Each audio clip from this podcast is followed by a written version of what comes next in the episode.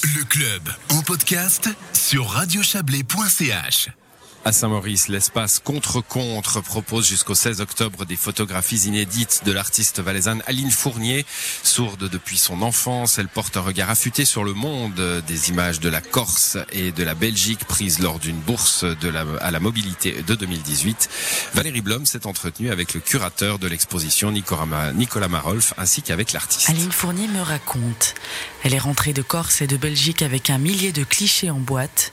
Après une première sélection essentiellement basée sur une dualité intérieure-extérieure, elle soumet son choix au curateur. Elle est venue avec une, une centaine, un peu plus de 100 photos, et puis on a construit petit à petit ensemble le choix, le choix qui serait accroché. Et puis euh, il y a eu toutes ces, ces, réflexions sur le format, sur la, la façon d'accrocher, et puis elle était revenue justement d'un d'un périple entre la Corse et la Belgique. Et puis c'est ce qu'on a, ce qu'on a, ce qu'on a présenté à la galerie aujourd'hui.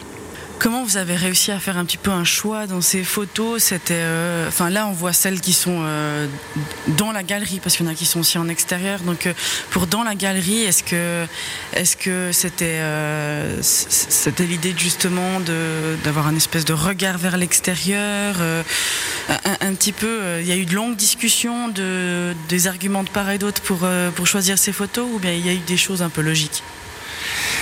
Avec Aline, on, parle assez peu, mais on parle assez bien. Donc c'est très précis, elle est, elle très claire dans sa tête.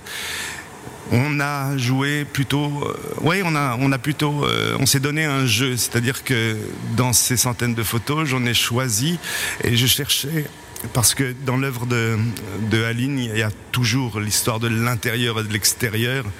Et c'était le plus important. Et puis, j'ai essayé de, de m'approprier d'une certaine manière des points communs qui m'intéressaient avec ces, ces obsessions. Hein. Il y a les voitures, il y a les vides, euh, une autre sorte de silence euh, qui est assez importante hein, parce que euh, par définition, la photo euh, est silencieuse, mais il y a une autre forme de silence encore chez Aline. Et puis, euh, le choix s'est fait sur la lumière, pour moi, une lumière plutôt hollandaise, de peintre hollandais. Et puis, je lui ai proposé mon choix, et puis elle a réagi à mes choix en choisissant d'autres photos qui pouvaient être en contrepoint pour l'exposition. Ce qui explique qu'il y a des photos qui sont plus grand format et petit format. Vous avez joué un petit peu avec ça? Le focus, la distance. L'idée, euh, forcément, le cadrage et puis euh, l'histoire de la peinture, hein, de l'icône. C'est-à-dire que pour un mur, une, œuvre est un peu une fenêtre. Et quelle était la grandeur de la fenêtre?